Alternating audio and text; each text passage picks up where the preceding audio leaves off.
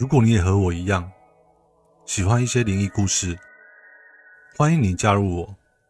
我的鬼话连篇，你不听不可。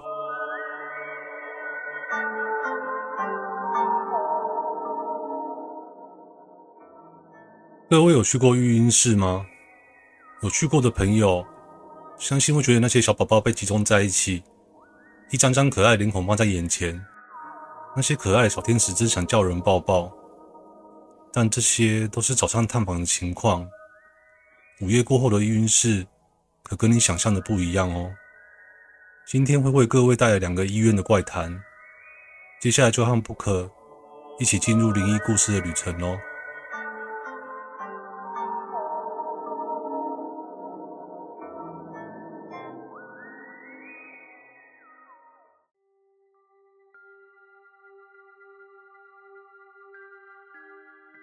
故事一：育婴室的故事。今天轮到我值班，要留在医院过夜。此时已经是凌晨十二点多了，忙了一整天，人也有点困了。其实儿科的工作也不是太忙碌，只不过就是经常要哄小孩，这部分算是这工作比较累人的地方。不过今天的工作总算完成了，趁现在没事做。还是早点回值班室休息好了。后续跟值班护士交代了一声后，我就回值班室去了。沿途经过育婴室，从紫光线灯的照射，看到那些小宝宝正在休息，那一个个沉睡的样子真是可爱啊！但是希望他们今晚别哭就是了，因为值班休息室离育婴室很近，宝宝们如果一吵，我就不用睡了。所以我在育婴室前面停下来祈祷。希望今晚平安无事，然后我就安心回值班休息室睡觉了。不知睡了多久，在睡梦中，我依稀听到了婴儿的哭泣声，慢慢的由弱转强，越来越大声，声音似乎是离我越来越近。也许是我太累的关系吧，恍惚间分不清是梦境还是现实。这时，突然有一阵急促的脚步声，充满了向我飞奔过来。随着地板的震动越来越强烈，我惊醒了过来。下意识是觉得发生了什么事情。就在我正要穿鞋出去看个究竟时，休息室的门突然被用力的打开，我当场吓了一跳。只见到值班护士小林上气不接下气的冲了进来，连忙说着：“医生，医生，快起来呀！又有婴儿不见了。”被他这么一说，我想起来前两天。好像也有同样的事情发生。那这是八号育婴床的女婴，那天才刚出生，晚上就不见了，找了一个晚上也找不到，就连她妈妈都失踪了。这可把值班的护士跟医生都吓坏了。谁知到了隔天，那女婴她妈妈又神秘的回到了自己的床位。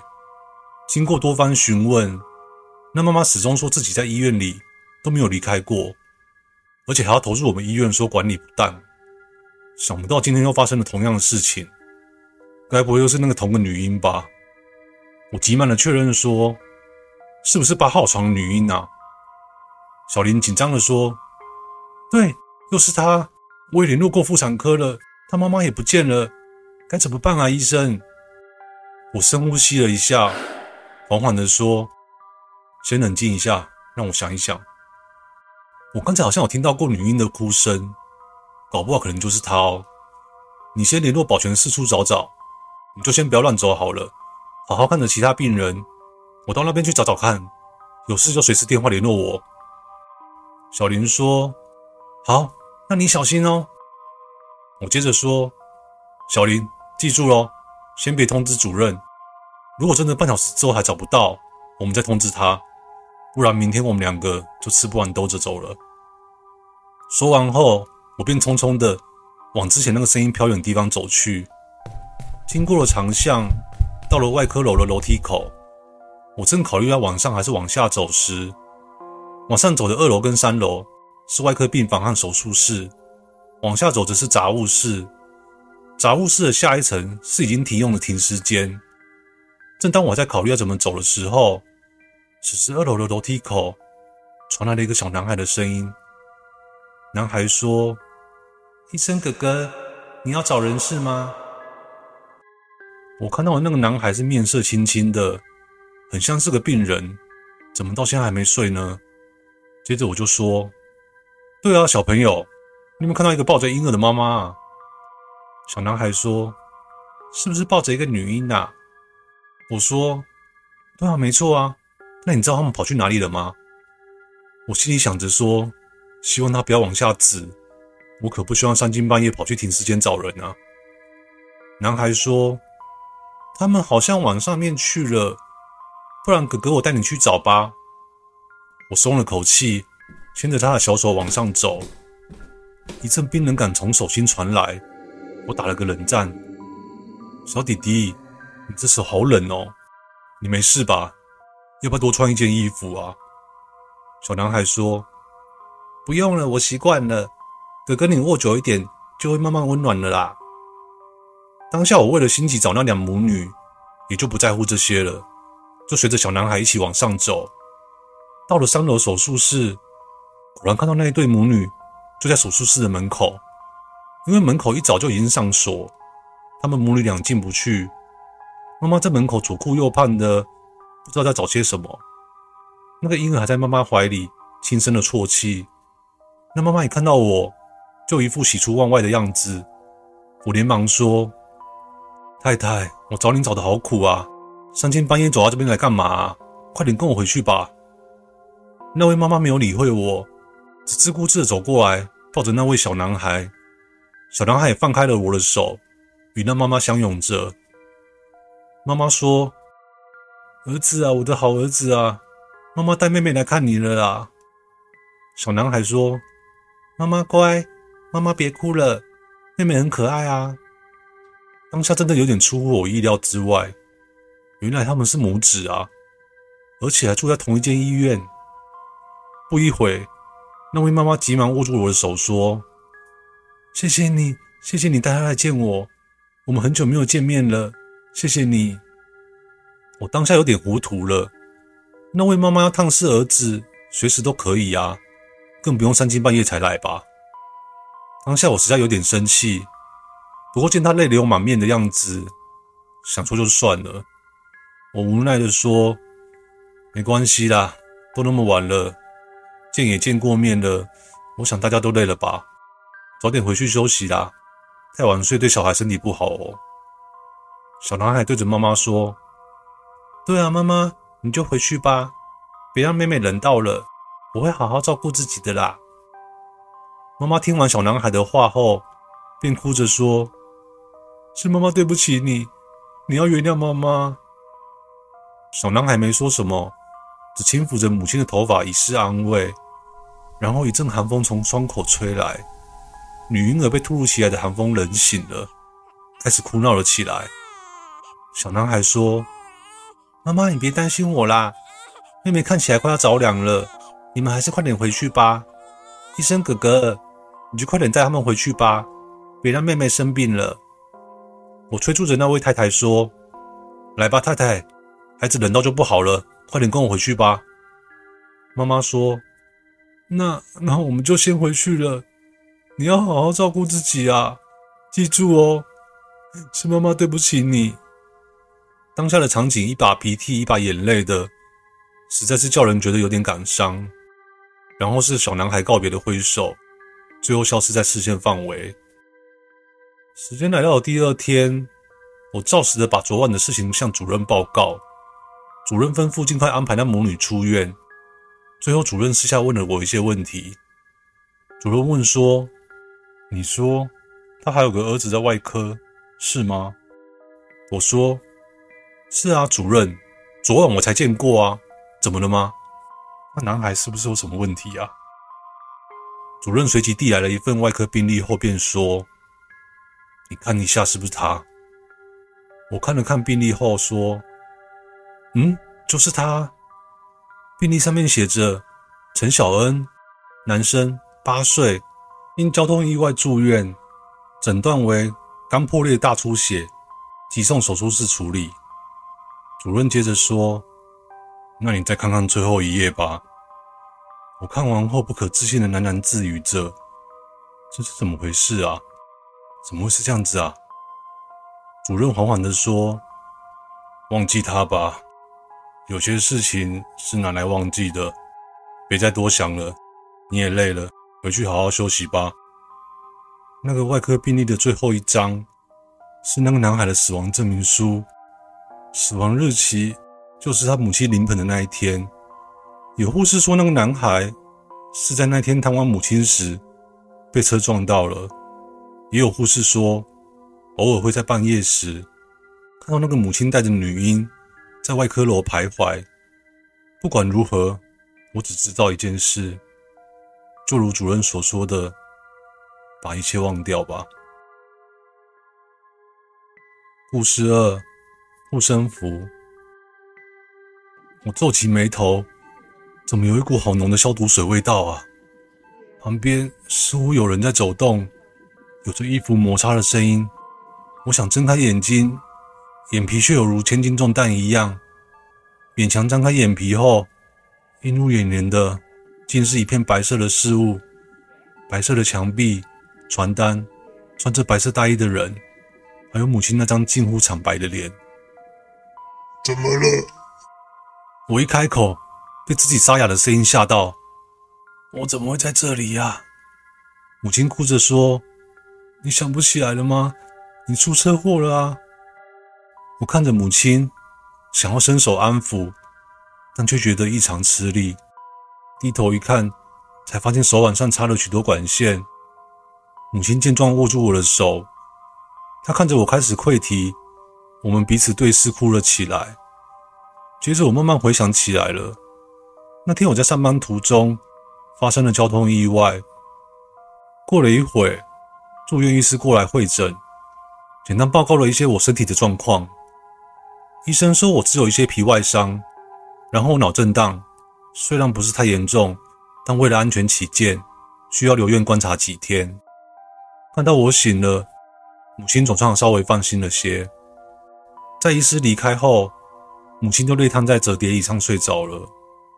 她身子卷曲，紧紧抓着用来当被子的外套。我看了有些难过。将棉被披在母亲身上后，我试着下床走动。庆幸的是，情况比想象中的乐观。一开始那种无力感已经消失无踪了。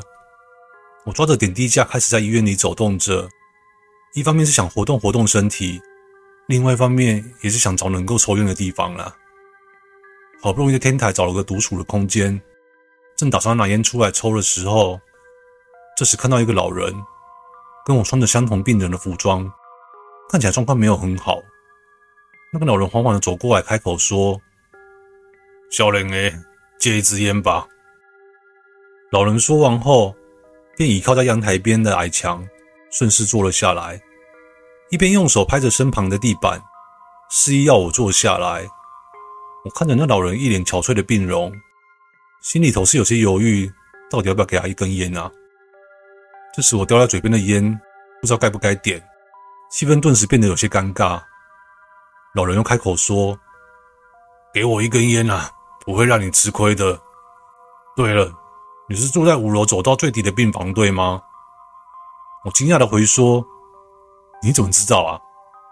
老人家说：“我就跟你住在同一层啊，走廊入口的第一间。”然后你知道你那间病房很阴吗？我一脸疑惑的问说：“阴？你是指什么很阴啊？”老人用双手比出了幽灵手势后说：“就是有鬼啊！”我第一时间像是感觉到什么似的，连忙的地上香烟，像急着赔罪那样，心中满是不安与恐惧。老人看着我，问说：“你会怕吗？”我朝他猛然点了点头。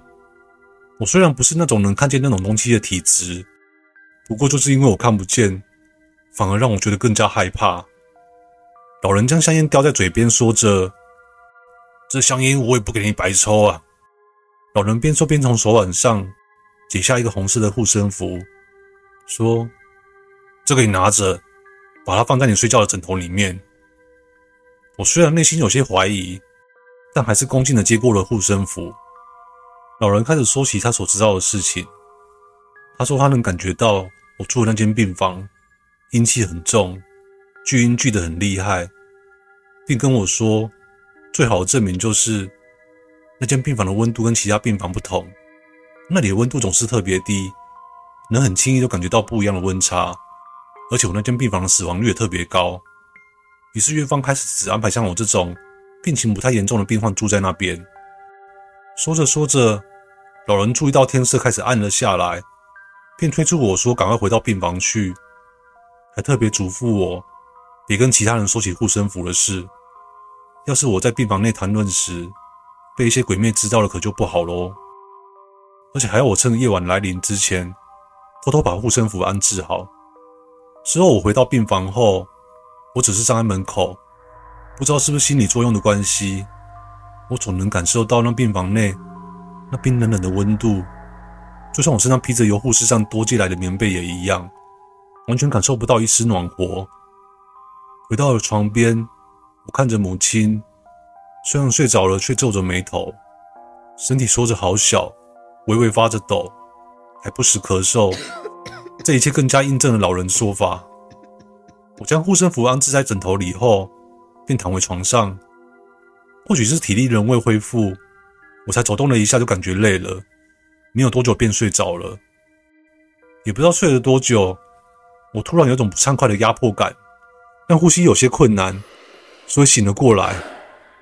尽管努力大口呼吸着，却赶不上氧气消耗的速度，呼吸逐渐急促了起来，好几次都差点喘不过气。我连忙坐起身想缓和一下，才发现此时床尾似乎坐着一个人，是个女人。她究竟是什么时候坐在那边的啊？她背对着我。身体一边不停的前后摇晃，一边发出着单音节的声音，每个音节的间隔很长，和那个特意拖长的声音，就好像门被缓缓关上，然后在门轴上缓缓发出的那种低鸣声。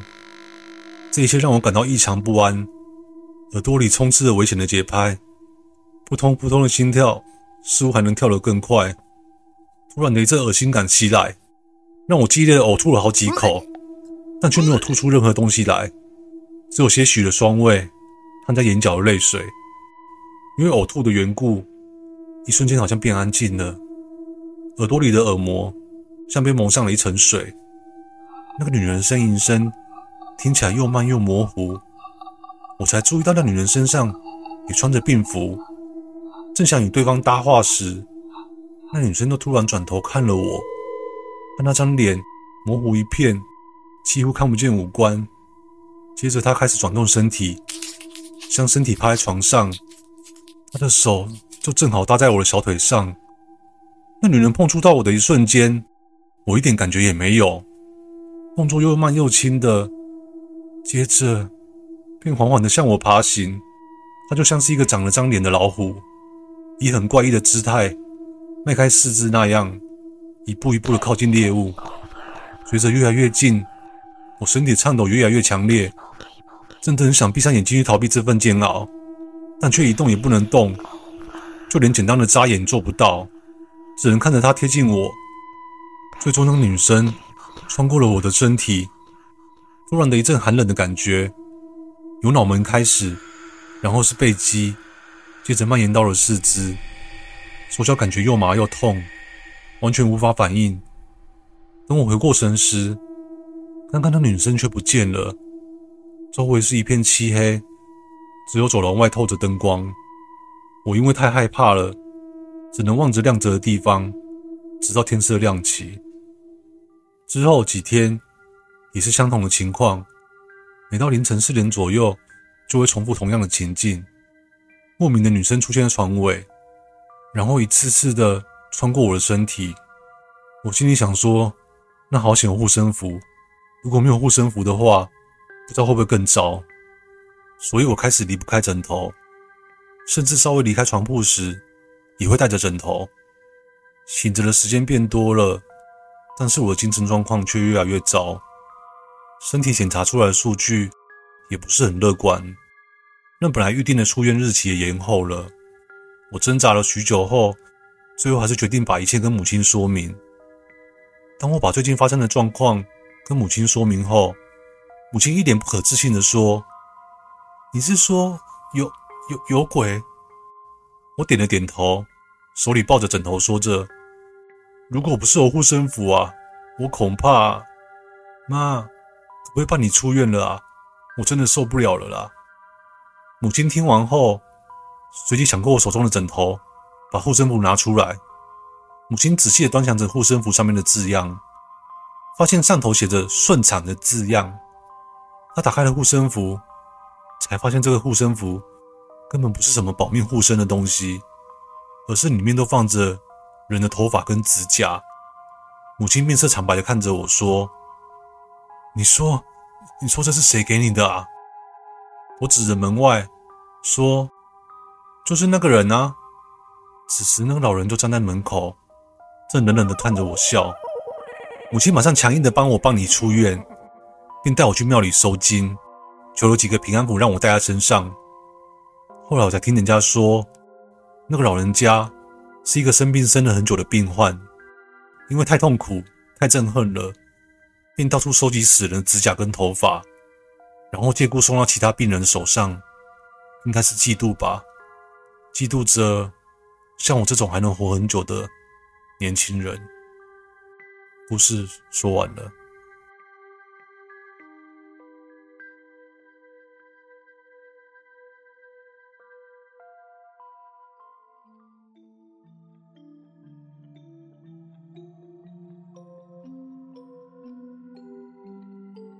最近 Book 收集的灵异故事，大多是这种比较像是怪谈形式的文章，有些情节又比较虚幻跟脱离现实一点。不知道大家听完的感觉如何？也欢迎到我 FB 或 IG 上面分享哦。我是希望后面有机会，我可以做一集网友投稿的故事给大家听。所以如果大家有什么灵异故事要分享的，记得不要害羞，用力的分享给我啊！今天谢谢大家的收听，我们下周见喽。拜拜喽。